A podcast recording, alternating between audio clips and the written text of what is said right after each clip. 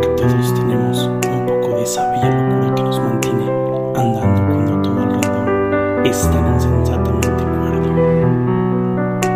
Que todos estamos locos. Hagamos una vida llena de locuras. Buenos días, buenas tardes, buenas noches a todos. Hoy quiero invitarlos a que conozcan a una persona extraordinaria, una persona que me dejó muchas enseñanzas, una persona que ha marcado la vida de muchas personas de, manera positiva desde mi punto de vista. Es un buen amigo y un buen mentor que, que me ayudó a ver las partes que tenía de oportunidad en, en, algunas materias, en algunas áreas y que quiero que conozcan. Es mi querido y estimado Víctor Puch. Víctor, ¿cómo estás? Mi querido Humberto, maravilloso amigo, no se puede estar de otra forma cuando es uno tan bendecido. Y yo siempre digo esto, que el mejor día es el que vive uno en actualidad, la mejor ocasión, obviamente, el día de hoy, y teniendo salud, amigo, espacio, pues yo creo que uno se procura finalmente todo y hoy estamos de esa manera, en modo chingón, amigo. Qué bueno, qué bueno. Digo, lo más importante es la salud, la familia, el que todo esté bien, y ya de ahí el mundo nos lleguen los golpes, ¿no? Da, es parte de la vida, amigo. Obviamente nada más dosificados, que no lleguen todos juntitos, ahí poco a poco los va librando, lidiando, capoteando uno. Y pues es parte de mi querido Humberto. Y aquí andamos, dándole, amigo, dándole. Qué bueno, qué bueno. Amigo, quiero, quiero que, que nos cuentes, quiero que nos digas quién es Víctor Puch, qué, qué es lo que hace, cómo nos ayuda, porque obviamente lo digo por experiencia propia, ¿no? O sea, yo te conocí y dije, este cuate tiene el conocimiento, sabe de lo que habla y, y es un experto y por eso me atrevo a recomendarlo a, todos nuestros seguidores, a toda la audiencia. Ah, muchas gracias, mi querido Humberto. Mira, Víctor Push es, digo yo, ciudadano del mundo, mío, nos la pasamos de aquí para allá, entregado a la misión finalmente de ayudar a otros a pulir su capacidad de comunicación Trabajamos también a la par el tema de consultoría de imagen y desarrollo personal. Buscar crear la mejor versión de las personas desde el ámbito de la comunicación. Y hoy, amigos, sabemos que es imposible no comunicar y buscamos finalmente ser mejores comunicadores todos los días. Y a lo largo de toda la trayectoria nos ha tocado formar ya cerca de 17 mil personas, amigo, en más de 10 años, poquito más de 10 años, en diferentes lugares de este maravilloso país, pero también del continente en general, y pues básicamente es a lo que dedicamos a esta forma de buscar crear la mejor versión de otras personas desde el mundo de la comunicación y del mundo de la imagen, amigo. Esa es la gran tarea que hemos escogido para vivir y eso lo hacemos con muchísimo amor de forma permanente también, mi querido Humberto. Y bueno, an antes de adentrarme a temas más escabrosos, más divertidos, quiero que me digas de dónde viene Víctor, de este, quiénes fueron sus padres, qué hacían y por qué haces lo que haces hoy. Claro que sí, con mucho gusto. Mira, yo soy oriundo de Ciudad Victoria, Tamaulipas, norteño, amigo. A veces todavía nos sale el acento. Aunque ya tenemos más de 20 años viviendo por acá en Jalisco, siempre compartiendo esta visión y esta pasión, inquieto desde pequeñito, amigo, hiperactivo por momentos en muchas de estas cuestiones. Y bueno, mis papás siempre yo que batallaron conmigo en esa parte de, bueno, este chavo, ¿qué le ponemos a hacer? ¿Qué más le damos? ¿Para dónde lo orientamos? ¿Qué más hacemos? Y demás. Y bueno, en el caso de mi padre, pues él es músico, músico de mariachi, siempre con la guitarra detrás, por delante, nos dio esta musical a todos los hijos. A mí creo que no tanto, pero mis tres hermanos finalmente terminaron siendo músicos profesionales y de oficio también, lo digo, uno de ellos es contador, contador eh, financiero y aparte músico, mi otro hermano es médico y aparte músico, mi otra hermana también es comerciante y aparte música y un servidor lo fue durante un pequeño ratito, amigo, y creo que me dieron esos genes en suficiencia también, pero nos encanta la música y tomamos la vida finalmente al ritmo que nos venga también. Y mi mamá, ama de casa, tradicional, conservadora, ellos son de Jalisco también. Sin embargo, cuando se casan, se van a vivir a Tamaulipas y ahí es donde nos toca hacer descendencia a todos. Vienen de familias tradicionales, familias muy humildes también, que hicieron su propio recorrido, su propia vida al andar. Y pues en este vaivén de la vida, pues terminaron teniendo cuatro hijos maravillosos, mi hermano mayor Guadalupe, luego mi hermana Beatriz, luego un servidor amigo, Víctor, y el más pequeño, Paco, y pues siempre muy unidos dentro de esta dinámica familiar, siempre nos vemos radicalmente, todos están aquí en Jalisco, todos estamos, mejor dicho, aquí en Jalisco. Mi hermana es la única que está en Estados Unidos y pues nos toca ir a visitarla también por lo menos una vez por año. Y pues hacemos ese vaivén también de familia. Nos queremos, somos de las familias que buscamos ocasiones siempre para estar juntos y enterarnos siempre de lo que estamos haciendo mutuamente. De pronto el WhatsApp, los mensajes tradicionales, todo este ejercicio donde nos dejamos ver qué estamos haciendo como recorrido.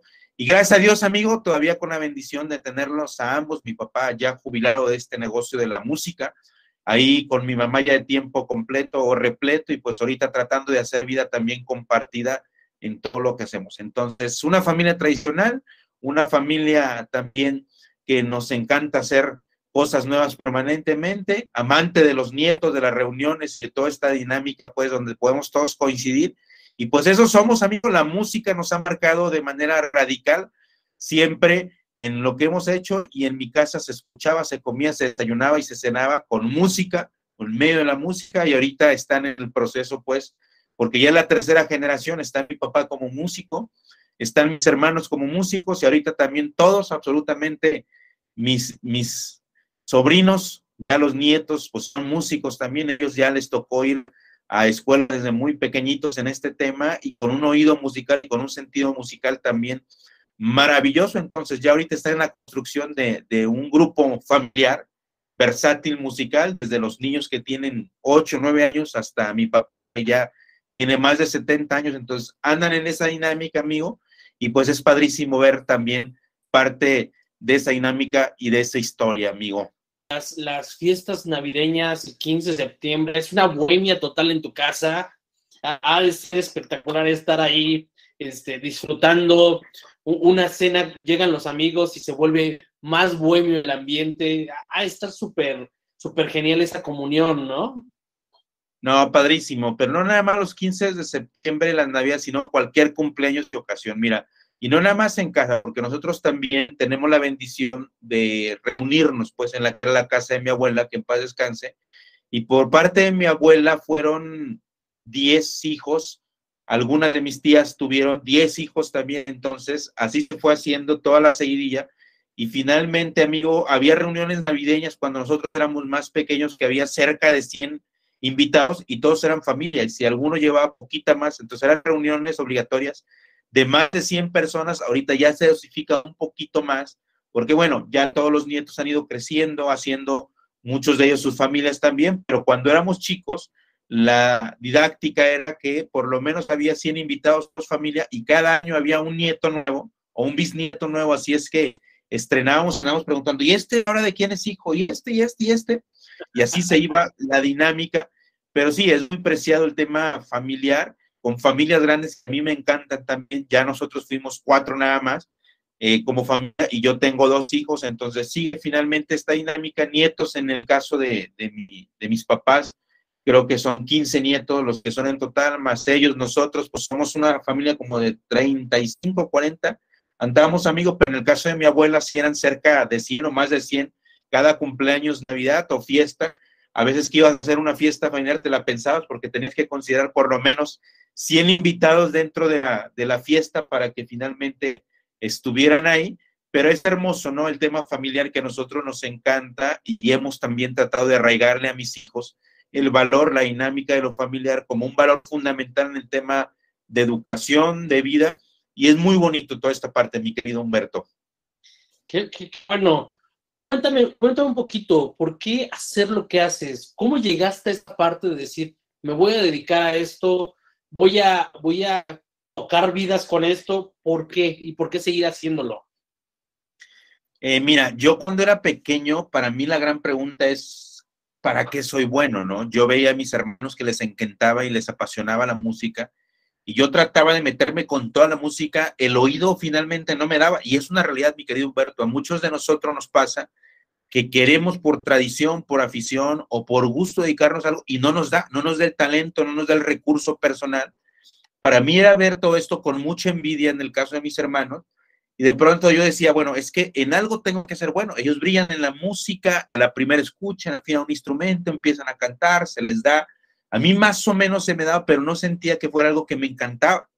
Yo cuando llegaba al tema del solfeo, las partituras, me estresaba terriblemente y terminé abandonando más prematuramente, yo creo que lo que, creían mis padres en ese sentido, pero a cambio de todo eso, el tema de la relación social a mí se me daba fácil, la interacción, el tema de la negociación y este tema finalmente que tiene que ver con otras personas, se me daba y además me encantaba de alguna u otra manera también ser centro de atención en buen sentido, es decir, eh, dar palabras, de pronto ser maestro de ceremonias, meterme en temas donde tenía que conducirse un evento, siempre, siempre es algo que me llamó la atención y además me gustaba todo el tema de la atención pública, toda esta parte que finalmente acompaña, yo creo que a todos los que buscamos aficiones públicas, como a mis hermanos el aplauso, el tema desde la música, a mí me encantaba esta parte del reconocimiento social, desde decir unas palabras, de pronto dirigir un discurso, y como consecuencia natural, la gente cuando empieza a hacer esto te va buscando.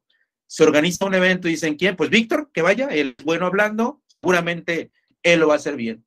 Y en todas las actividades que iban surgiendo, ya ni siquiera preguntaban, te pusimos como maestro de ceremonias o te toca ser maestro de ceremonias. Y estos ejercicios pequeños creo yo que va siendo uno de vida, amigo, después lo van marcando. Más tarde empieza el tema de la oratoria en mi vida. Empiezo con concursos en secundaria, nos iba regular más o menos bien, luego en preparatoria. A mí me encantaba todo esto, entonces decidí meterme más finamente al tema de oratoria. Luego se abre un club de teatro, me acuerdo también en mi preparatoria, y pues arrancamos nosotros el club de teatro en aquel entonces y te va dando más tablas finalmente corporales de vida en toda esta parte también. Y son los pequeños ejercicios, creo yo, Humberto, que no sabe uno dónde van a ir a parar, pero que empiezan a darte pequeñas piezas como de un gran rompecabezas que más tarde a futuro van tomando también una dimensión y una forma diferente. Entro después en la preparatoria, pues sigue siendo la misma situación, maestro de ceremonias, empezamos el tema de teatro, empezamos el tema de oratoria, y más tarde cuando entro en la universidad finalmente busco una carrera en ese ámbito público que a mí me permita conectar de alguna u otra manera lo que se hace. Yo sabía, no sabía qué estudiar, pero sabía que como carrera tenía que ser algo donde se hablara, amigo, públicamente. Y en aquel momento vienen a mí la idea de o ser periodista o ser psicólogo. Y de pronto para mí la diferencia fue una maestra que tuve en su momento en preparatoria, que me encantaba cómo conectaba con los alumnos, cómo se expresaba, la forma en que influían en los eh, compañeros, en, los adolescentes. Y a mí me encantaba, wow, la forma en que finalmente comunicaba y cómo se hacía comunicar. Y a mí esta parte me llamó mucho la atención y como que en aquel entonces también la carrera de periodismo no era tan conocida, mi querido Humberto, y psicología empezaba a ponerse de moda. Para mí fue una condición por default y además donde yo vivía no estaba cerca la carrera de periodismo, tenía que irme pues mucho más lejos, amigo, en Guadalajara o tenía que irme de pronto a Ciudad de México, a otros lugares donde estaba la misma y pues para mí el tema está cerca y para mis papás también por condición económica, por condición también de cercanía, pues decidí estudiar psicología y la psicología me encantó, me encantó mi querido Humberto, pero llegaba al ámbito clínico y de, al clínico y de pronto me estresaba. A mí el tema de uno a uno, face to face, el trabajar las emociones de otros, escuchar a veces lo malo que le había sucedido a, otros me estresaba. Entonces, a mí el tema educativo, cuando lo probé también dentro de la psicología, me encantó estar con niños, con grupos, donde podía ser didáctico, enseñarles, facilitarles otras cosas. Era lo que me llamaba y me hacía sentir cómodo. Entonces, más tarde en mi vida, pues empiezan a aparecer oportunidades también de negocios, de hacer negocios, viendo el tema de la política también dentro de la carrera, porque este ejercicio inevitablemente te lleva participar en temas políticos. A mí me tocó dentro de la carrera también, pues ser vicepresidente primero de carrera, luego presidente de la misma carrera, luego presidente de la división. Y fueron propuestas finalmente que van surgiendo de mismos compañeros y una cosa te va llevando a la otra y te vas metiendo, amigo. Entonces, ahí en ese ámbito es donde yo empiezo a creerme que puedo ser bueno comunicando por la cantidad de oportunidades que se van abriendo. Y más tarde, pues empezamos a participar también en otros ámbitos sociales, seguía la oratoria como una misión de vida, en todo lo que hacíamos, seguían apareciendo las invitaciones a ser maestros de ceremonias en lo académico, en lo social, en la vida personal. Entonces, muchas invitaciones después surgen oportunidades para estar en radio, invitaciones de ir y venir, luego me invitan a formar parte de un programa de radio también que transmitía una vez a la semana, todo amigo alineado con el tema comunicación y finalmente creo yo es así como la vida te va empujando sin darte cuenta o muchas veces, como te digo, únicamente entendiendo que son invitaciones sueltas, pero que van surgiendo mapas de rompecabezas, que más tarde cuando yo salgo de la vida profesional me voy a trabajar a la vida educativa, entendiendo que lo clínico no era para mí, el uno a uno, el face to face.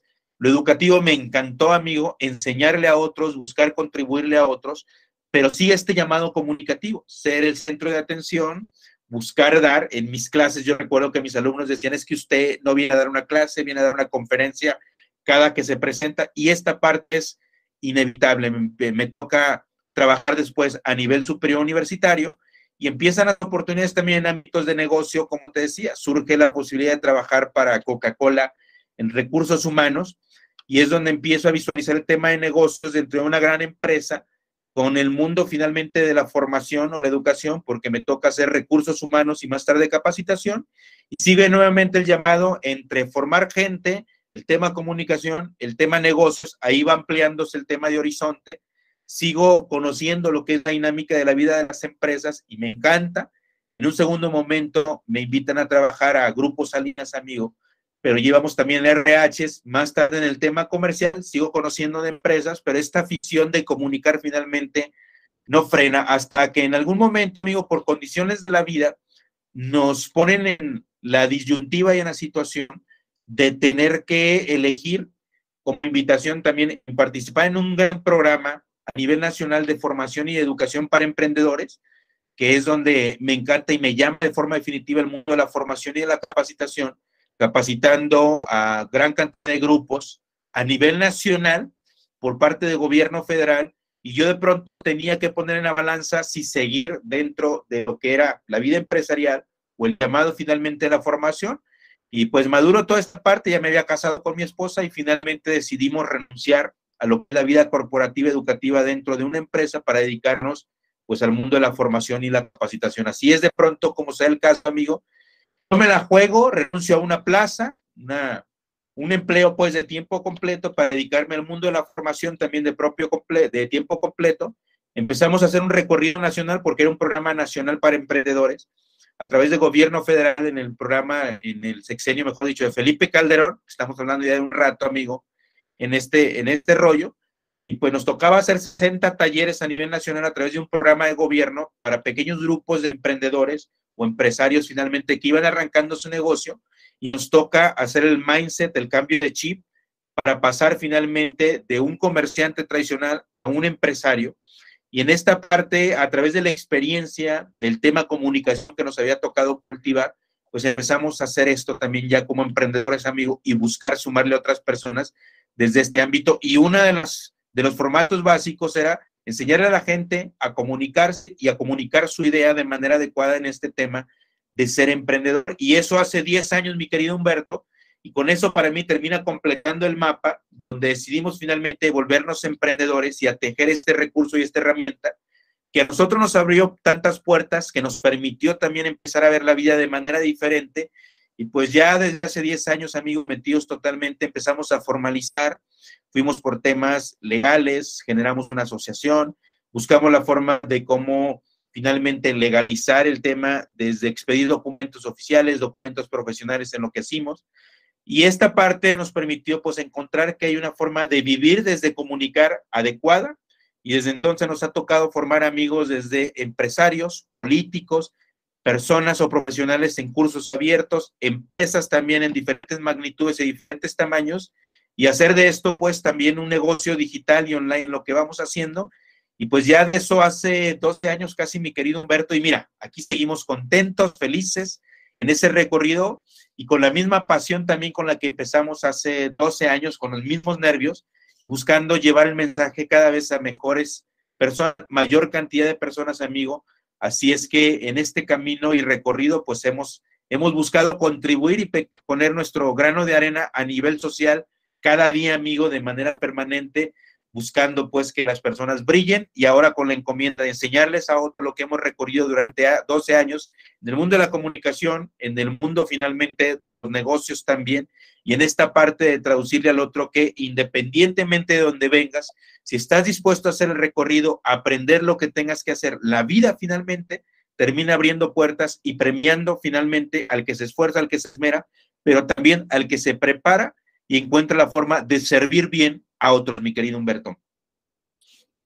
E, está genial. Voy a desmenuzar todo lo que, lo que nos dijiste ahorita, porque me surgen dudas, me surgen, obviamente, recuerdos, este, y obviamente tú dices, fui buscando un camino dentro de la comunicación, porque esto es lo que querías, fuiste fluyendo y se fue dando de forma natural, porque también estaba muy educada tu familia en ese sentido de la música, de estar frente a un escenario, toda esta parte, ¿no?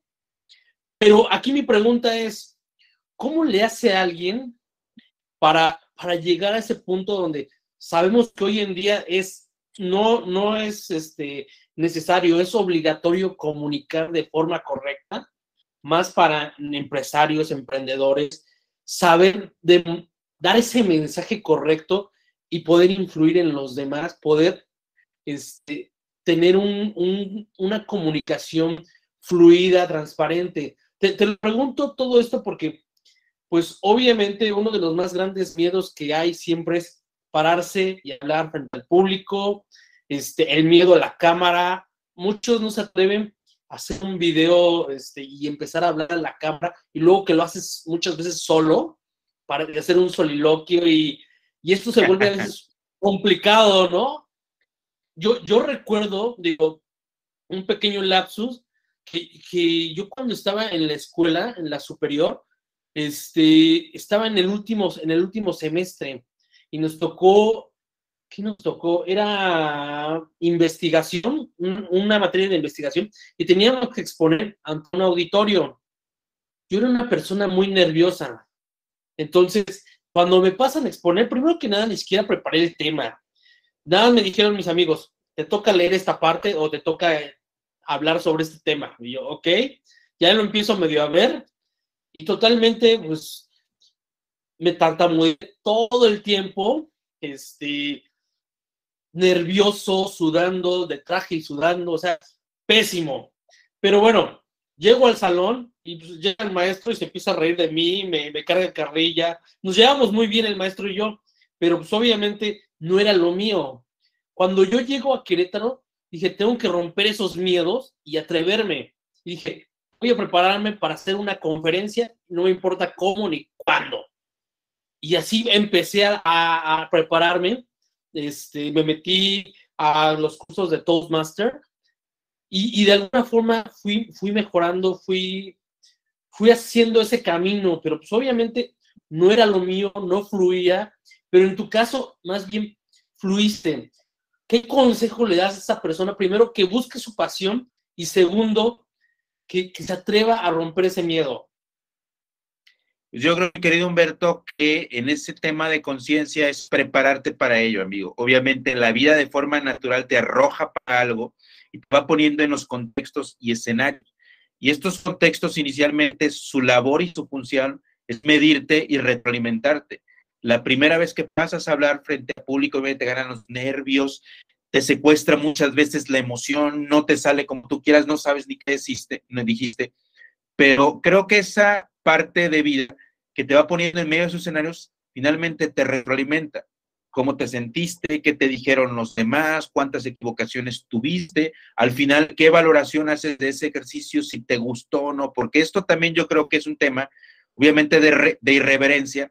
Para atreverte a hacerlo nuevamente después que te ha ido mal, tiene que haber un llamado, amigo, y tiene que haber un tema mental, finalmente, de fortaleza o algo finalmente que te mueve para volver a intentarlo. Yo creo que las personas que se dan cuenta que esto no es para ellos, que lo reconocen y que además no les gusta en absoluto, no se vuelven a parar. Pero tú cuando sabes que eso te gusta, te llama, a lo mejor no te apasiona, pero puedes encontrar una gran oportunidad en eso, aunque te haya ido mal o aunque te haya ido mal, vuelves a buscar el espacio. Entonces creo que hay un cambio también y una distinción entre quienes verdaderamente les gusta, les apasiona o esto les mueve y quienes es simplemente algo más en la vida que no estarían dispuestos a hacer el recorrido ni a pagar el precio finalmente para pulir todo esto. Y en la vida, amigo, tienes que apasionarte y tiene que encantarte algo, pero una condición también que yo he encontrado es que tienes que prepararte para ello y esto es fundamental. En el tema comunicación, creo que la mayoría hablamos en promedio desde los dos años, amigo. No nos cuesta trabajo hablar. La bronca es qué también lo hacemos, cuánto nos preparamos y cómo finalmente vamos desarrollando y puliendo esta habilidad para que pueda brillar en un ámbito productivo. Y cuando hablo de ámbito productivo, a lo que me refiero que lo que tú digas y lo que tú hagas termina influyendo o termina finalmente teniendo un sentido de conversión. Y cuando hablo de conversión es que te ayuda a tener más relaciones, te ayuda a tener mejores oportunidades de negocio, te ayude finalmente a obtener algo o a darle algo finalmente también de valor a las personas. Entonces, prepárate. Para mí este tema es prepárate. Si ya tienes el cosquilleo, te mueve, de alguna manera has visto posibilidades en esto, te gusta un ámbito, pero conecta directa o indirectamente con el tema de que tengas que comunicar, es una obligación prepararse. Hay gente que de pronto dice, es que yo quiero ser maestro, pero no me gusta hablar en público. Entonces, no casa este tema finalmente como recurso, porque directa o indirectamente es una habilidad que conecta. Habrá gente que dice, a mí me gusta la locución, pero, ay, no, eso de hablar frente a muchas personas no se me da. Entonces, es una habilidad que tiene que conectar obligatoriamente. Alguien podrá decir, es que a mí me encanta de pronto que me aplaudan ser el centro de atención y me gusta mucho que me reconozcan, indirectamente tiene que conectar con el ámbito público. Es que yo quiero crecer mucho mi negocio como empresario y sé que tengo que estar en cámaras, en ámbitos empresariales, pero no me gusta hablar. O sea, tiene que obligatoriamente conectar esta parte. Y si ya lo detectas tú que lo que te gusta o lo que buscas como siguiente nivel indirectamente conecta con el ámbito comunicación, prepárate. Yo te lo decía hace rato, yo soy de los que cree que entre más creces personal o profesionalmente, más obligado estás a comunicar mejor. La comunicación es una habilidad genérica, mi querido, mi querido Humberto, y para toda la comunidad, que termina finalmente influyendo y conectando con cada una de las actividades profesionales y de vida que hacemos sí o sí. A veces lo harás uno a uno, a veces con un grupito de personas, pero tarde o temprano el crecimiento obligatoriamente te llevará a grupos de personas cada vez más grandes. No escenarios específicamente ni concretamente, eso es para ciertos formatos finalmente, pero siempre te llevará a buscar compartir esto con grupos cada vez más grandes. Entonces, el tema de prepararnos, y una vez que nos vamos preparando, incluso no basta, porque después hay que ponerlo finalmente a que esto verdaderamente pase la prueba, sea sometido al escrutinio, la misma vía te vaya retroalimentando nuevamente, hay que irlo puliendo. La única forma de ir puliendo todo esto es, obviamente, someterse a la práctica, retroalimentación, práctica, retroalimentación. Y esto finalmente va haciendo poco a poco, las horas de vuelo se, se notan, que finalmente la vida permita irlo escalando y más tarde hacer que comuniques en un gran formato o de mejor manera. Pero todas las actividades profesionales, creo yo, donde buscamos un crecimiento exponencial, es decir, que vaya 10 veces arriba de lo que inicialmente encontramos como oportunidad de negocio de ámbito, obligatoriamente es público, ya sea físico o sea hoy también a nivel digital, y pues es un tema obviamente de ensayo, error, ensayo, error, práctica, práctica, retroalimentación, retroalimentación, equivocaciones, ajustes, transformaciones, pero finalmente no te vas a escapar de que esto lo hagas públicamente y esto termina de engrasar las situaciones, de trabajar la parte gruesa, luego la parte fina y más tarde, mi querido Humberto, que vayas jugando ya con ese recurso o esa habilidad de forma diferente también. Entonces te vuelves bueno. Ahora el siguiente reto ya no es comunicar ni transmitir mi idea, sino cómo busco que las personas finalmente me correspondan y haga un juego de ida y vuelta. Ahora, ya soy bueno haciendo ese juego de ida y vuelta, ya soy bueno comunicando. Ahora, ¿cómo hago para las para que las personas finalmente jugueteen conmigo en el ámbito público, entrar en una dinámica mucho más íntima desde el ámbito público. Entonces, vas buscando otros recursos también de cómo llevar esto a niveles siguientes, amigo, y luego se empieza a poner uno creativo. Ya soy bueno comunicando, ya soy bueno entregando el mensaje, influyendo en otros. ¿Qué más podría ser como oportunidad de negocio, como oportunidad de formación, como oportunidad en esto, con esto que ya sé hacer? Y empiezas a diversificar, creo yo, tu talento, tu habilidad en ciertos ámbitos y se pone uno creativo, mi querido Humberto. Pero es un recorrido en el cual hay que prepararse porque igual que el dinero, igual que el amor, yo creo que la habilidad comunicativa, quien la ha pulido y la ha trabajado, siempre se nota. Digo, otra vez lo trato de desmenuzar todo lo que me dices porque está increíble.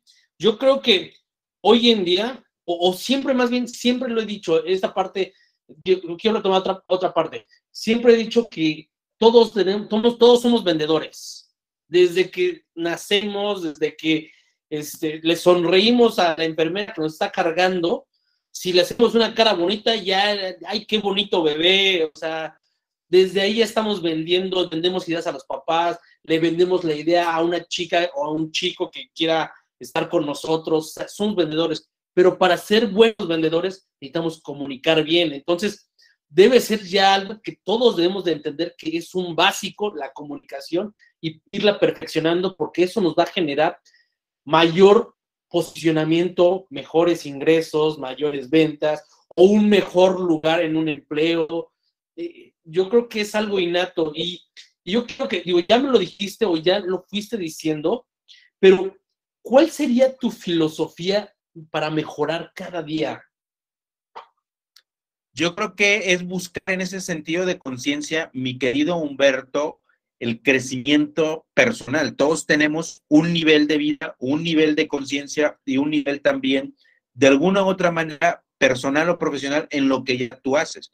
Siempre hay margen de maniobra para mejorar en todo lo que hacemos. Yo alguna vez escuché esta frase, en vez de centrarte en la gran meta y tratar de ser 100% o 50% mejor todos los días, no, céntrate en ser 1% mejor todos los días y en vez de poner el gran muro lleno de ladrillos, pon un solo ladrillo, pero ponlo de la mejor manera, de la forma más perfectamente posible, ese ladrillo, ese día, y esto tiene que ver con un recurso, con una habilidad, con un conocimiento, con algo nuevo todos los días que te permita sumarle a tu vida o a la vida de los demás. Y al siguiente ya pon otro ladrillo y ese mejoramiento permanente de la mejor manera posible termina siendo en el mediano y largo plazo, finalmente que tengas el mejor muro que cualquier persona haya podido soñar. Yo creo que aquí obviamente sí tiene que alinearse el tema de ser mejor en todas las actividades de vida con un tema de autoconocimiento personal. ¿Qué te gusta? ¿Qué no te gusta? ¿Qué te disgusta también plena y extremadamente? Y a partir de esos elementos, hacia dónde voy en la vida, qué es lo que sí quiero para mí, qué es lo que no quiero para mí, en cuánto tiempo lo quiero, cuáles son mis recursos personales, cuáles son mis carencias. Y este tema de autoconocimiento te permitirá hacer un diseño de la apuesta que buscas finalmente poner en valor para ti en la vida. Yo no voy a poner un ladrillo en un ámbito o en una actividad finalmente de buscar ser mejor en algo que ni me gusta, que ni me apasiona, que ni me encanta, que no alinea y que a lo mejor ni soy bueno para eso. Entonces, por eso este tema por default de hacer altos en el camino e irte conociendo a lo largo de la vida y por dónde quieres que vaya tu vida, te permita elegir también qué elementos poner en su lugar para poner ese ladrillo de la mejor manera posible que estamos hablando. Y como ejemplo te doy, si yo de pronto sé que me encantaría consolidar y vivir desde hablar en público en gran formato, desde un negocio digital, sé entonces que uno de los elementos que tengo que poner como ladrillo es aprender finalmente a, a segmentar y cómo generar un copy dentro de redes sociales o dentro de Facebook o dentro de Instagram o de TikTok ahora. Sé que es un elemento que como ladrillo puede sumarle a ese gran muro finalmente de éxito que yo busco a futuro, pero sé que abonarle tiempo, dinero y esfuerzo a poner eso va a convertirme en una mejor versión finalmente profesional porque está directamente alineado con mi negocio. O yo sé posiblemente que el tema de participar en una jornada de capacitación puede ser parte de ese ladrillo que realice porque está alineado con lo que yo busco a futuro también. Entonces, el tema de tener claridad, de autoconocernos, de saber hacia dónde vamos en la vida, permite identificar a qué apostarle, mi querido Humberto, porque algo que te vas a dar cuenta que entre más creces, el tiempo se vuelve más valioso. ¿Por qué? Porque estás tan enfocado, tan metido en tu negocio, en tu proyecto, que cualquier cosa que te desalinee o te saque finalmente de ahí como llamado, o cualquier tiempo o recurso que puedes dedicarle a un ladrillo que no va a encajar con ese muro que tú buscas finalmente, es tiempo, dinero y esfuerzo perdido, mi querido, mi querido Humberto, y es tiempo valioso que podrías haberle dedicado a tu proyecto mayor. Y después empieza este tema de volverte muy receloso, que ya me pasa a mí, no porque quiera jactarme, sino porque cada vez he tratado de ser más cuidadoso con las personas, con los proyectos y con la forma en que invierto mi tiempo de vida o malgasto también. A veces dedicarle dos horas a personas que nada tiene que ver, ni te suman, ni les vas a sumar, ni están alineadas con el tipo de personas que tú buscas en la vida, es pérdida de tiempo. pero también de pronto cultivar habilidades que sabes que nada le abonan a tu forma de entender la vida, a tu sentido de educación a futuro, a tu bienestar personal, a tu sentido de plenitud o a tu negocio, a lo que tú buscas hacer, es malgastar tu tiempo. Entonces, el tema de tener esta claridad de autoconocernos y saber hacia dónde vamos en la vida permite también saber que tu tiempo, tu dinero, tu esfuerzo y tu visión de vida tienen que ir dedicadas a algo. Yo en esta etapa de mi vida, mi querido Humberto, estoy comprometido también con mi rol de familia, de padre de familia y de esposo, que de alguna u otra manera busco que mi tiempo, mi actividad encaje o se pueda combinar entre lo que mis hijos necesitan, lo que yo quiero y también finalmente mi familia me demanda. Obviamente hay tiempo para mí, hay tiempo para mi negocio, hay tiempo para la familia, pero por eso el tema de volverte selectivo, porque sabes que si le dedicas tiempo a algo que no hace sentido con ninguna de estas cosas, o le quitas tiempo a tu familia, o le quitas tiempo a tu negocio, o le quitas tiempo a tus cosas importantes de vida y creo que es ahí donde terminamos equivocándonos también. Entonces, conózcanse, apuéstense y finalmente, a partir de todo lo que hay en la vida, volvámonos muy selectivos porque finalmente ese muro bien hecho de ser cada día mejor en la vida tiene que ver también con saber a qué apostarle de manera permanente. No puede ser bueno en todo, es una realidad, pero si puede ser bueno en algo como rebote o en ese esquema de bien espejo, lo que tú hagas bien, mi querido Humberto, terminaba hablando de quién es tú en la vida. Entonces, mejorar tiene que ver con hacer para mí las cosas bien cada vez más y para esto, autoconocimiento y saber a qué le inviertes tus recursos personales. Digo, las preguntas que, te hago las trato de desmenuzar porque obviamente me contestas y me contestas muchas preguntas que te quiero hacer por adelantado Así que, digo, eh, Discúlpame ser adelantado, amigo. me gusta mucho esa parte. Obviamente quiero puntualizar en algunas preguntas, porque cuando nos ven, quiero que vean esa, esa respuesta que tú das de cada pregunta. Entonces, digo, sé que ya estás medio contestando algunas preguntas, pero te voy a hacer. ¿Cómo? Dale, amigo. Digo, yo, yo sé que todo esto de, de la comunicación conlleva una técnica, este, y, tiene este, muchos matices, pero también yo, yo veo que yo creo que también es parte de, es como un arte, ¿no? Es como un arte de saber cómo hacerlo y tener el timing, tener el timing y, también ser, ser esa persona que pueda comunicar, que, que conecte con las personas.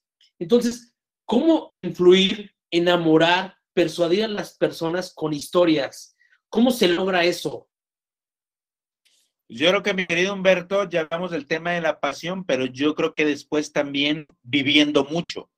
Y cuando yo hablo de vivir mucho, es finalmente una buena historia, una buena anécdota o un gran ejemplo sale de haberte enfrentado al día a día en modo aprendizaje. Y esta parte finalmente es lo que después te sirve para llevarlo a contextos comerciales, de enseñanza o contextos de influencia donde tú busques también el tema de comunicación. Si la historia ya la tienes, Ahora hay que ponerle la técnica y el formato adecuado. El tema de aprender a hablar, por eso decíamos, se nota quien ha terminado puliéndolo, mi querido, mi querido Humberto. Hay una máxima en el mundo de la comunicación y dice, cuando la conexión es poderosa, la técnica pasa a segundo término, pero si además de saber conectar tienes técnica, guau, fuera de serie en lo que haces. Entonces, hay un recorrido así que tenemos que hacer en el tema de pulirnos trabajar nuestro lenguaje corporal, el tema de velocidad, tono, ritmo, volumen de voz, y esto te lo da formatos a nivel técnico como el que tú has vivido en Toastmaster. Puedes tomar cursos, puedes leer libros, puedes ver videos y volverte muy estudioso de grandes comunicadores y saber cómo lo hacen. Pero finalmente, para que brille en ti, tienes que vivirlo y someterte al escrutinio finalmente público y de la vida. Exponte exponte, no hay otra realidad. Si ya te gusta, exponte. Primera lectura en la iglesia, yo, yo, yo, yo quiero exponerme, vas y lo haces. Maestro de ceremonias en la reunión del trabajo, yo. ¿Quién quiere participar en la junta de tu hijo? Yo. Y esta parte de irte exponiendo finalmente termina dándote recursos y puliéndote y retroalimentándote y poco a poco vas sacando el brillo a todo eso que sabes hacer. Pero finalmente el tema de la técnica, si no viene acompañada de buen contenido, mi querido Humberto, no sirve de nada y nos volvemos huecos y vacíos en eso que hacemos porque finalmente la técnica es aburridísima, amigo, en cualquier ámbito de vida. El tema de la técnica sin contenido es terriblemente aburrida. Cuando alguien como ingeniero nos empieza a hablar de términos técnicos y la parte técnica de un vehículo y el motor y los caballos de fuerza y la madre y empezamos a sacar todos estos términos que a veces no conocemos, es enfadoso. Pero qué apasionante y bello es tomar el coche, que sabes que tiene 300 caballos, que basta con que le pises y ¡brum! Y la experiencia, las historias que te cuentas cuando vas sobre él es maravilloso. Y hay un tema de ingeniería y técnica por detrás, pero el tema de la experiencia y lo que representa la historia que te cuentan te cuentan a través de eso es la parte hermosísima. Por eso el tema de contenido es fundamental en la vida. Para mí un tema de exponerte la suficiente cantidad de veces o de pronto vivirlo la suficiente cantidad de experiencias a plenitud, mi querido Humberto, es fundamental. Desde ir en un taxi y platicar con el taxista y que te saque 10 mil historias, datos interesantísimos del lugar donde estás, hasta la fila que haces en el banco, donde empiezas a platicar con la persona y te va dando información y datos. Desde viajar mucho, yo digo, viaja mucho, lee mucho y conoce tantas personas como puedas y obtendrás grandes historias e información finalmente que te permitirán también después poder hablar de contenido, mezclando la técnica de cosas finalmente que van sumando y van apasionando. Entonces, todos traemos o tenemos grandes historias. A veces no creemos que puedan generar valor o que puedan sumarle a otros, pero si sabemos aderezar todo esto con un sentido finalmente de qué valor tiene en la enseñanza, en la formación y cómo le podría servir a otros esa historia, encuentro la forma de hacerla interesante, es decir, hago preguntas adecuadas dentro de esa misma historia o veo cuál es la moraleja de esa historia, que finalmente cuando yo me doy cuenta de que lo que yo he vivido o lo que alguien más ha vivido también le puede servir a otros o lo que yo he aprendido también le puede dejar algo a otros, en medio de todo eso recuerdo las historias o le creo una historia y lo hago interesante. Y esto es muy parecido al gran chismoso profesional en la vida que todos tenemos dentro, es decir, hazlo interesante para la gente. Oye, ¿te ha pasado que? ¿Te has preguntado alguna vez que? ¿Alguna vez has creído que? Entonces, de estas preguntas que todos nos hacemos, empezamos a dejar las historias con algo interesante para darle finalmente una moraleja o una enseñanza a la gente. Y cuando ha pasado que te has dado cuenta que esta situación te puede dejar esta enseñanza, este recorrido, este aprendizaje de, pues a mí me pasó. Y ahí te va la historia y empieza a tomarlo. O la semana pasada conocí a alguien con el mismo problema que tú. Las personas nos identificamos con cosas similares a nosotros y por eso nos interesan las soluciones que alguien más le dio, porque pueden ser problemas similares también al de nosotros dentro de todo esto, mi querido Humberto. Entonces, el tema de contar historias implica haber vivido mucho, haber tenido experiencias también suficientemente parecidas o similares, aprendizajes de vida a la hora de resolver problemas que tuvimos y después también encontrar la forma de cómo hacerlo interesante para la gente. Nuestra solución a problemas o soluciones a problemas que se han presentado, a muchas personas les podría ayudar. Pero en medio de todo esto está la parte técnica que decíamos que pulir, cómo hacerlo interesante. Por eso, formarnos en el tema de la comunicación es fundamental, mi querido Humberto. La carnita siempre es importante a la hora de comunicar. Si pules la técnica, ahora garantiza tener grandes historias o experiencias. Y a veces, por default también, mi querido Humberto, súbete a un camión aunque tengas carro para ver qué buenas historias puedes aprender a través de eso mójate bajo la lluvia y vuelve a vivir experiencia de niño para que te recuerde también cosas nuevas y que puedas después contar. Conoce personas nuevas todo el tiempo que te permita saber qué hay detrás de cada una de ellas y cómo finalmente se parece a la gente que está allá afuera. Acuérdate de lo que desde niño te ha tocado vivir, los pensamientos, cómo has solucionado problemas y atrás de eso hay una gran historia, sin duda alguna, que podríamos contar, mi querido Humberto.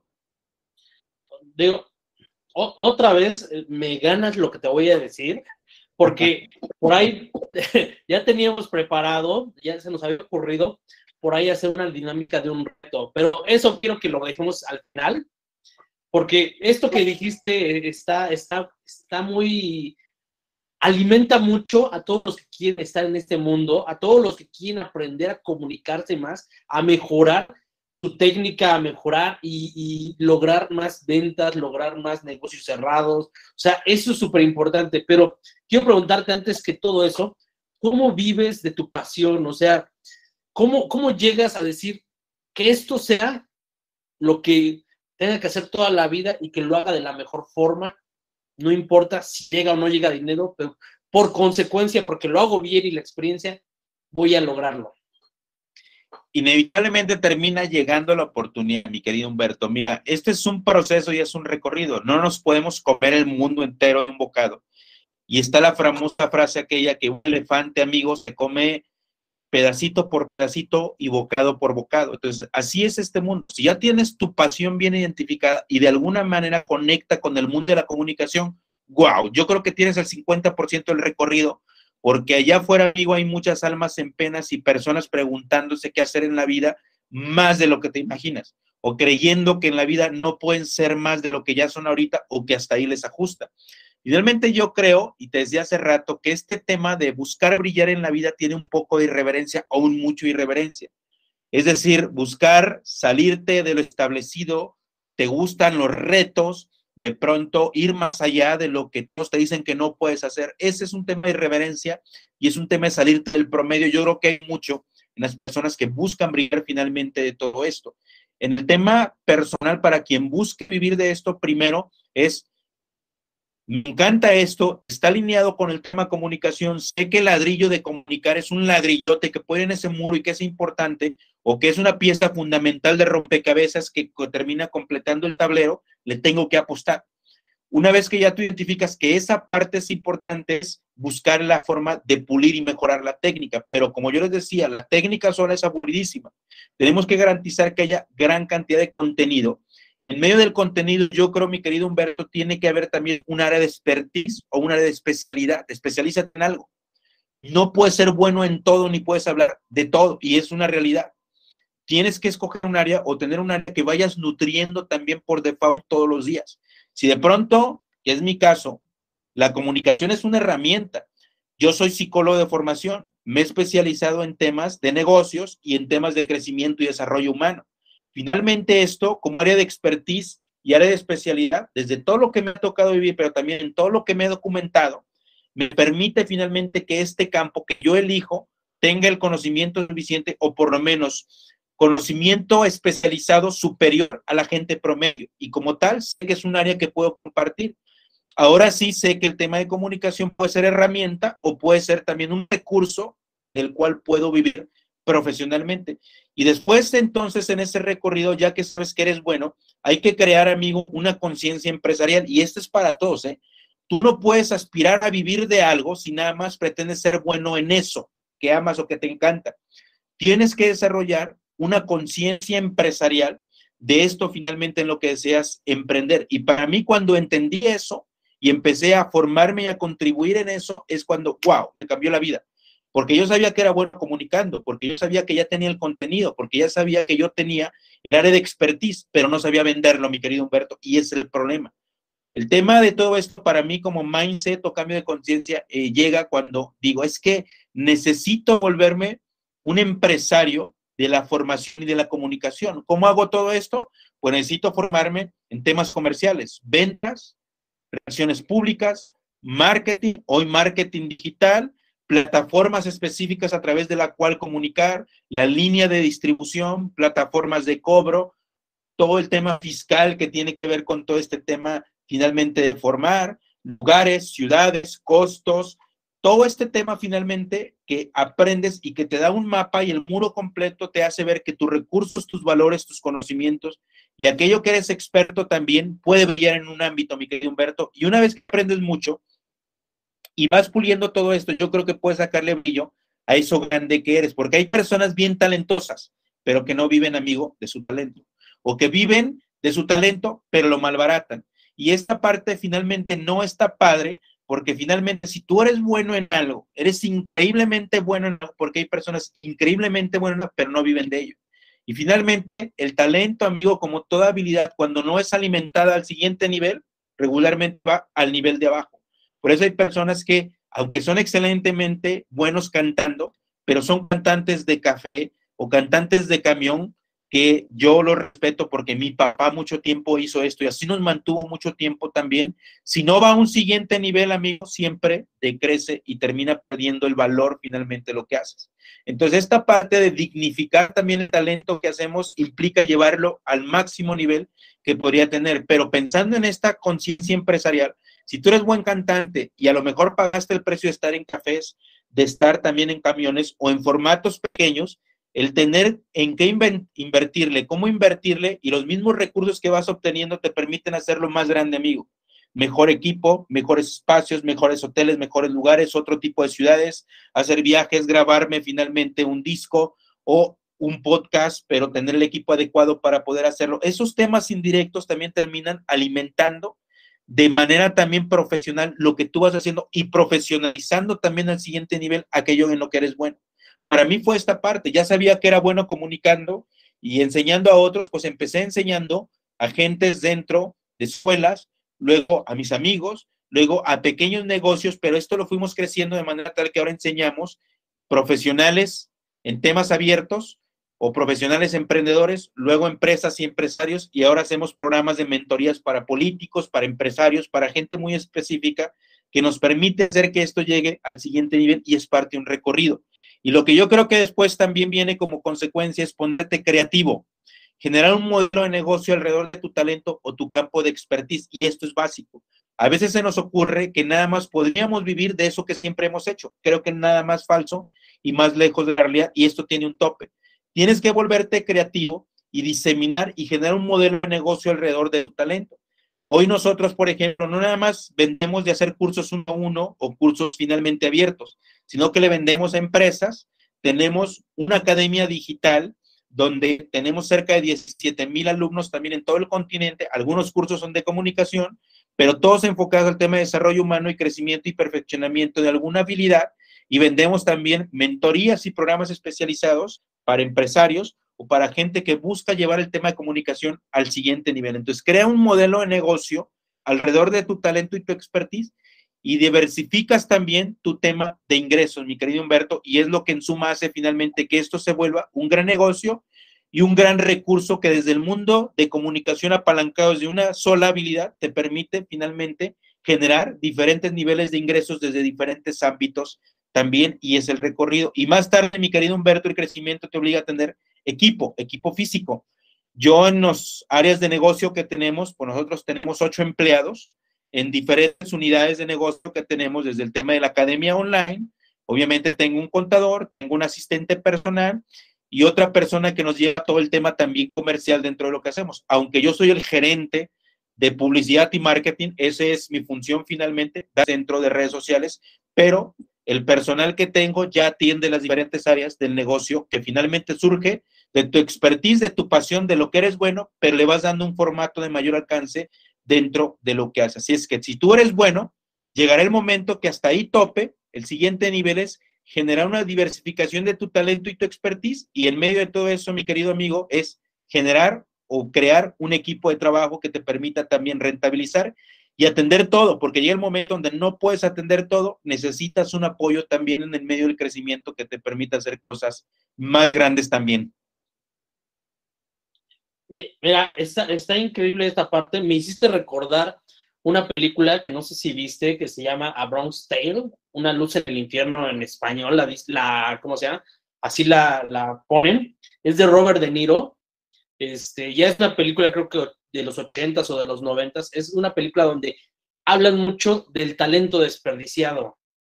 De, de cómo las personas, a veces con gran talento, no saben aprovecharlo y desperdician haciendo otras cosas. El, cómo lograr vender esta parte, el cómo maximizarlo y, y, crear a partir de eso un negocio como lo que han hecho ustedes y, y me da mucho gusto siempre verlos crecer, verlos este, llegar a ese punto. E, es una super película que les recomiendo a toda la audiencia, pero ahorita quiero, quiero que me comentes dos cosas. Una, ¿qué te motiva día a día? ¿Qué te motiva día a día?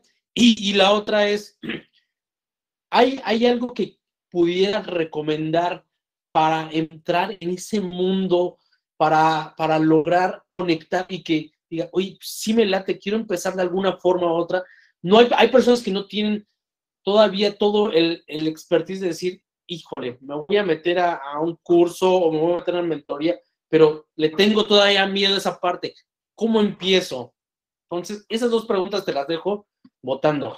Mira, yo creo que número uno, cuando no sabes cómo empezar, yo siempre digo, en este ejercicio de aprender a hacer camino al andar, la primera inversión es en ti, amigo. Si tú ya sientes el cosquilleo, ya te gusta, la mejor forma de empezar es lee un buen libro alineado a eso que buscas, conoce gente que te alinea a lo que tú buscas, ve cómo es ahora y seguramente pregúntate qué es lo que ha tenido que hacer y qué es lo que ha tenido que vivir para llegar a esto que hoy me encanta que esta persona hace y que a mí también me gustaría hacer.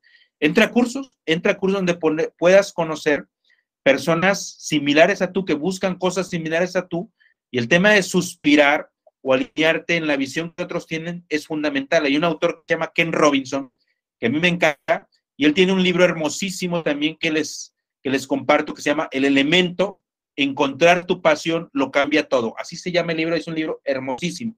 Y él habla de cómo encontrar tu pasión precisamente. Y uno de los elementos que él fundamentalmente pone por default para el tema de pulir, encontrar y reconocer tu talento es el ir a las tribus hechas donde hay cosas que nos laten, que nos gusten para saber cómo vibra la gente, cómo piensan y qué finalmente les hace suspirar. Y esto es un tema de contagio y te permite saber, amigo, también el alcance que puede tener eso que tú buscas también o que tú quieres. Entonces, la primera inversión siempre es en ti. Por default, si todavía no te animas, vete animando poco a poquito. Si dices que hablar en público finalmente me compromete o, igual que bailar o igual que de pronto hacer cualquier cosa que tengas finalmente en tu radar de vocación, si es un llamado tarde o temprano tendrá que salir, si es un llamado no te preocupes, siempre, siempre, inevitablemente sale, mi querido Humberto. Yo, por ejemplo, veo a mis hermanos y es inevitable que cuando van a una fiesta siempre terminan tocando ellos, aunque no los hayan contratado a ellos, por una o por otra razón, siempre terminan tocando un instrumento, cantando una canción o haciendo algo cuando pocas veces escapan de ello, o porque los demás les dicen, o porque les entra el cosquilleo y se arriman con los músicos o empiezan a platicar con ellos, pero siempre esta situación termina siendo un llamado. Al que le encanta la política, siempre termina hablando de temas políticos sin quererlo o indirectamente o hablando de este tema. Es un llamado. Inevitablemente el llamado siempre te va a buscar. Pero anímate en chiquito. Si ya invertiste en tú, en ti, el primer reto siempre es mental, mi querido Humberto, no es a nivel técnico ni es de contenido, es mental. Y el animarte poco a poco, el hacer las cosas en chiquito, te permite no arriesgar todo, pero también irte retroalimentando. Aquí el tema es que siempre, siempre en la vida para crecer tiene que haber retroalimentación, para bien y para mal. Chin, me equivoqué, mal puse esa frase, o esto no debe haberlo dicho, es una retroalimentación. O, ah, qué chingón, me aplaudieron más y me di cuenta que cuando conté una historia la gente me puso más atención. Retroalimentación. La vida te va retroalimentando en cualquier ámbito que tú vayas haciendo. Entonces tienes que animarte obligatoriamente a hacerlo. Si no estás listo para el gran formato, anímate en chiquito. Y también cuéntate la historia adecuada, porque a veces nos contamos la historia, es que hasta que no se experto, tenga el doctorado y la maestría y haya tomado 500 cursos, voy a estar listo. Ayer me pasó con una persona que me decía, es que yo quiero ser facilitadora de inteligencia emocional y la práctica ya la tengo y he leído lo suficiente, pero necesito el documento, el título, la maestría y todo este rollo, si no, no voy a ser autoridad moral, olvídate de todo eso. La autoridad moral te da la capacidad, eh, más bien, la autoridad moral únicamente te la da las personas a las que vas sirviendo, vas ayudando poco a poco dentro de ese recorrido. Y no todos estamos al mismo nivel, también tenemos que ser claros a toda esa parte. Hay personas en diferentes recorridos, historias y expertices, y esto es totalmente válido, mi querido Humberto. Hay personas de 10, las personas de 10 enseñan a las 9 hacia abajo, pero hay personas de 7 que podrían hacer mercado y trabajar con personas que están en 4, 5, 3, 2, 1. Hay personas de 3, puedes trabajar con las personas que tienen un recorrido de 2 y uno menos experiencia, pero siempre puedes servir y puedes enseñar a otros. Cuéntate la historia adecuada y a partir de eso empieza a construir. Un experto no es más que una persona que ha tenido más recorrido y más experiencia y más formación que tú, y esto es tiempo. Va a llegar el momento que si esto es lo tuyo y estás en tu elemento, te toque formar a personas de 10. Busca personas de 7, 8, 9 y 10 para formar que estás en 6, pero enseña a personas de 5, 4, 3, 2 y 1. Si estás en un 3, busca personas de 7 para formarte, pero enseña personas de 2 y 1 hacia abajo. Todos estamos en un recorrido y hay que ser conscientes de todo eso. Así es que arriesgate y paga el precio que tengas que pagar por finalmente llegar a los niveles que buscas. Tiempo, recorrido, experiencia y el tema de las historias, mi querido Humberto. Ah, digo, aquí vamos con otra pregunta. Digo, esto, esto que dejas a todos los que, nos van a ver, yo creo que está súper increíble porque nos, dice por dónde, sí, y ahí el, y el punto es atrevernos, dar el primer paso y saltar al vacío con fe, ¿no? Totalmente que en medio amigo aparecerán para aquellas, y si te das el chingadazo, alguna lección habrás aprendido de todo esto, y adelante, mi querido Humberto. Totalmente de acuerdo. ¿Qué te motiva? Me motiva hoy en día mis hijos, que están en una etapa bien bonita, cuatro y nueve años, tres años y medio y nueve años, y que están en una etapa donde necesitan a su papá y su mamá más que nunca. Entonces, por mi esposa hemos tratado de crear un estilo de vida que nos permita combinar la demanda familiar y estar presente con el tema profesional y laboral. Aunque es un desmadre a veces la casa, el tema de los tiempos, la dinámica, porque mis hijos son intensos a más no poder. Tengo un hijo TDA y otra niña también hiper inquieta, pero brillante también a la vez, que nos demandan muchísimo y para mí son el más grande motor de vida. Yo, cuando la gente habla y dice, es que casarse le corta a uno las alas, te vas lento, no, para mí son un motor fundamental de vida. Y dos, amigos, sentir que le puedo servir a la humanidad desde esto que he elegido hacer bien. Y yo digo bien, porque creo he tratado de formarme y cultivarme para ser un profesional en toda la extensión de la palabra desde esto que he elegido hacer. Desde el tema de la formación, que yo me considero más formador que comunicador. Y en medio de todo esto, elegí formar en temas de comunicación y en temas de imagen y en temas de negocio a la gente. Entonces, para mí es esta elección y me motiva día a día tratar de encontrar el crecimiento tope que mis recursos, talentos me permiten hacerlo. Yo sé que hay algo más siempre yo creo que soy muy bueno en lo que hago, mi querido Humberto, pero siempre creo que hay margen de maniobra. Arriba de muy bueno está lo excelente y arriba de lo excelente está lo extraordinario. Yo quiero vivir algún día la claridad de decir es que soy increíblemente extraordinario haciendo lo que hago. He servido a muchísimas personas de manera extraordinaria también y el fruto es este. Yo creo que los frutos que tengo hasta el día de hoy son reflejo de una persona muy buena en lo que hace pero hay mucho más, mi querido Humberto, y el medio es servir más gente, formarse y profesionalizarse más. Y amigo, venderse historias más grandes también, que creo que a todos nos pasa. Creemos que el nivel donde estamos es lo máximo, pero no. El nivel donde estás es el reflejo de la historia que te estás contando en este momento, así de simple. Para buscar aspirar a niveles más grandes necesitas contarte historias más grandes, pero a veces nos dan miedo. Y ese es el tema finalmente que tenemos que vencer desde la mentalidad desde el nivel de sacrificio y de compromiso y desde en todo lo que también tenemos que seguirnos formando. Entonces yo busco convertirme en la mejor versión de mí que mis recursos dan, que yo sé que son para mucho más, pero todavía estamos en ese recorrido, mi querido Humberto. Es familia, el desafío. De pronto te digo, el tema de irreverencia, a mí me pica la cabeza, digo, ¿por qué no? ¿Por qué no? A ver, ¿qué más hay? Vamos, lo que sigue. Nada de victimismo, lo que sigue, lo que sigue. Hay un nivel más arriba. Y ese recorrido, finalmente, mi querido Humberto, pues en el que estamos, pero también yo quiero ser muy consciente en este. Sé que si me enfoco totalmente y me meto de lleno a esto, acá hay un tema que es importante para mí, familia, vida personal, que tengo que aprender a comer. Entonces, corro tan rápido como puedo, pero siempre volteando a ver o buscando que lo que hago profesionalmente esté alineado también al no descuidar el tema familiar, que termina uno inevitablemente descuidándolo por momentos, por rachas, por tiempos, por días, pero quiero que esa parte finalmente también, cuando yo llegue a ese nivel, me acompañe también como una consecuencia y un fruto de. No sé en cuánto tiempo, meses, años, finalmente, para mí es importante que estén ahí, amigo. Perfecto, perfecto. Es emocionante esta parte. Quiero que pasemos a una dinámica rápida, donde te voy a soltar, ya sabes, algunas palabras, pero en vez de que tú me des una palabra, lo que me des una idea corta, algo que se te venga a la mente rápido. Entonces, vamos a empezar con estas palabras. Amor. Lo que todos podemos dar antes de buscar recibir, amigo. Dinero. Un recurso indispensable de vida y además bellísimo para crecer y llevar tu talento a tope. Mundo. lo que todos deberíamos de recorrer y tratar de comernos a nuestra manera, porque creo que en el medio de ello está la trascendencia también. Vida. Vida, ojalá nos dé Dios mucho más para permitir vivirla plenamente, ver a mis hijos crecer y a mis nietos también, la mayor cantidad de años bien vividos, pero también sanos. Política un mal necesario en el siglo XXI. Yo creo que nos ha tocado más conocer a los malos, pero seguramente también hay buenos. Ventas.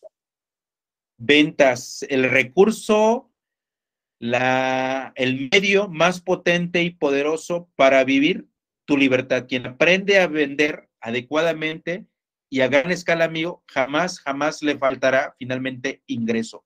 Un recurso indispensable como habilidad para vivir tus sueños en la vida bien. Speaker. Un ejercicio profesional bien remunerado, de trascendencia y que te puede abrir todas las puertas que tú quieres si aprendes a vivirlo, a pulirlo y a llevarlo al nivel en que necesitas. Crimen. Ay, doloroso, pasa más cada día, nos mueve a todos pero creo que tenemos que hacer lo indispensable por modificar esos actos y esas percepciones también en la vida. Negocio. Lo que toda persona debería de tener, la mayor cantidad de negocios que las personas deberían tener cuando buscamos plenitud, libertad y vivir de aquello que amas. Inversión obligatorio cuando has crecido lo necesario y suficiente para garantizar que la segunda etapa de tu vida, la etapa madura, finalmente la puedas vivir a plenitud. Familia. El motor y el elemento más importante que todos deberíamos de tener sin duda alguna, después del amor propio, el amor a la familia tendría que ser lo más grande. Víctor Puch. Una persona que busca sembrar en grande, trascender a través del servicio a otros y dejar hijos que sean capaces también de, ser, de sembrar todavía más grande de lo que hizo su padre. Ok, ok, perfecto. Quiero que vayamos rápido a otras tres preguntas que son más de, dinámica. Si fuera hoy el último día de tu vida, ¿cómo sería ese día? Chumberto, ¿por qué me la pones tan radical en toda esa parte, amigo? Yo creo, amigo, yo creo igual que el resto de los días de mi última semana.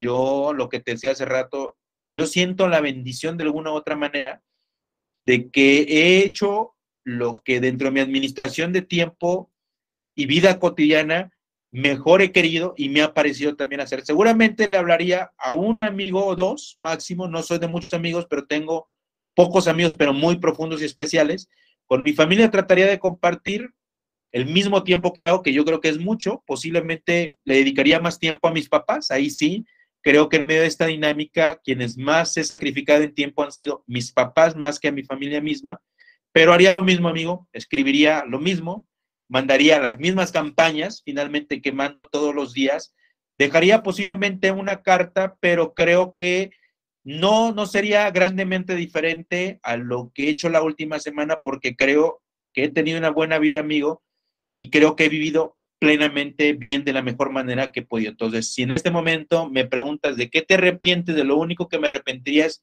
de no arriesgarme más, pero creo que me he arriesgado lo suficiente para hacer válido esta percepción que hoy tengo de que esta vida es bien chingón, amigo, y vale increíblemente la pena. No muchas cosas muy diferentes, seguramente. Perfecto.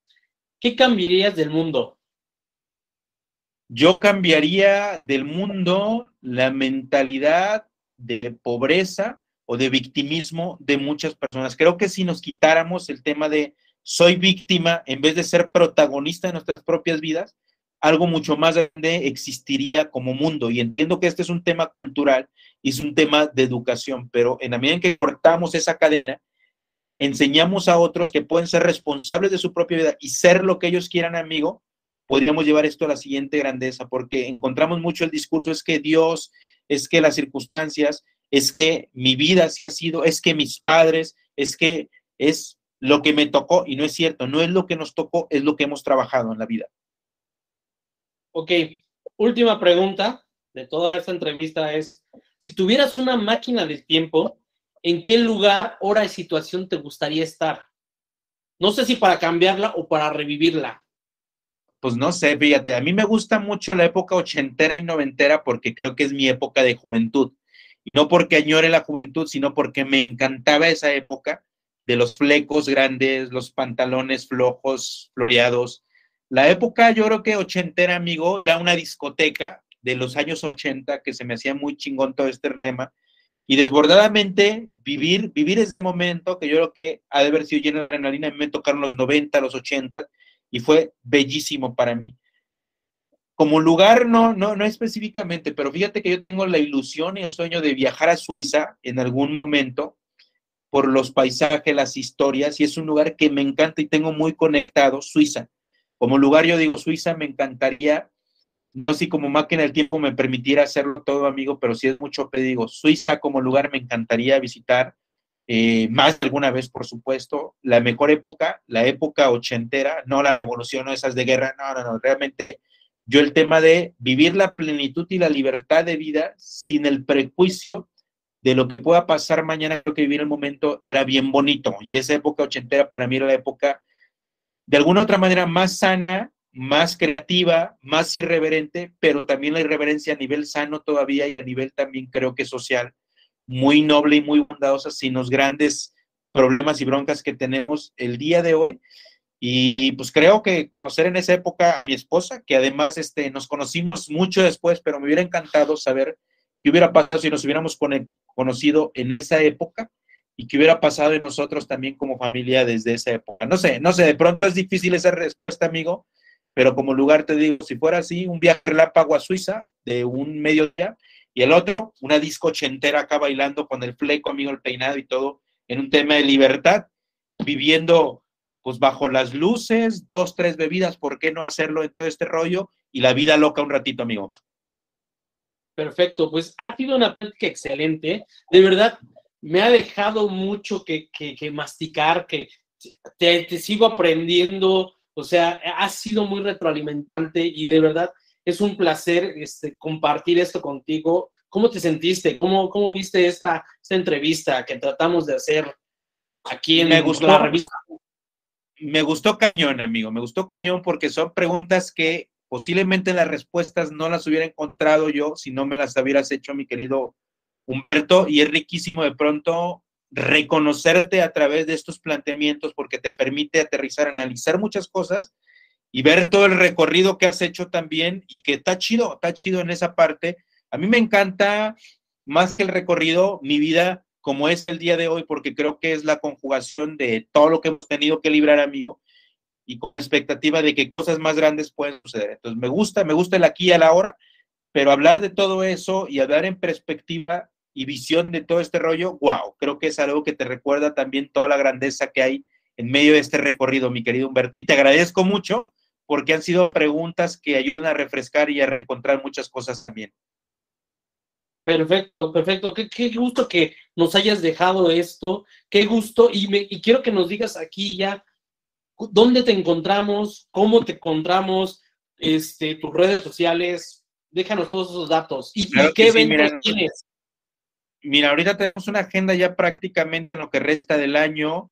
Eh, estamos, creo que en 8 o 10 ciudades todavía en lo que resta. Este mes siguiente vamos a estar en Saltillo. Luego de ahí tenemos un evento grande online. Más tarde creo que estamos en Mexicali después vamos a San Luis Potosí, luego vamos a Mérida, después estamos en Monterrey, eh, luego Nos Cabos, luego Ciudad de México y cerramos creo que el evento en Querétaro, amigo, allá en tu tierra, creo que es el último evento que tenemos en el año. Tenemos un par de cursos, tres cursos diferentes que tenemos ahí de certificación también. A mí me pueden encontrar en como arroba Víctor Push 2 en Instagram y en TikTok y estoy en Facebook como Víctor Push, enamórate de ti, que sido el concepto yo que he trabajado mucho, amigo, en esta parte de ser finalmente acreedores, merecedores de todo lo bueno y trabajar todos los días en nosotros la mejor versión que podamos crear. Encuéntrenme como Víctor Push también en YouTube, enamórate de ti, ahí estamos. Y cualquier cosa que podamos sumar, sígueme, será un privilegio estar en interacción con toda la comunidad, que es riquísimo, amigo, hablar de estos temas. Perfecto, perfecto. Ya saben todos, este, los invitamos a que conozcan a, Víctor, a que lo sigan, el contenido de valor que da y más importante, que vivan esa experiencia, porque no se los digo porque lo estoy este, promocionando, sino porque la he vivido y de verdad es una experiencia fantástica. Me gustaría que conocieran todo ese mundo y que les ayudara, que perfeccionaran o que se atrevieran. Entonces, eso es súper importante. Los invito al siguiente episodio, a la nueva entrevista, así que espérenla pronto. Nos vemos y estamos, ya saben, juntos para ser más fuertes.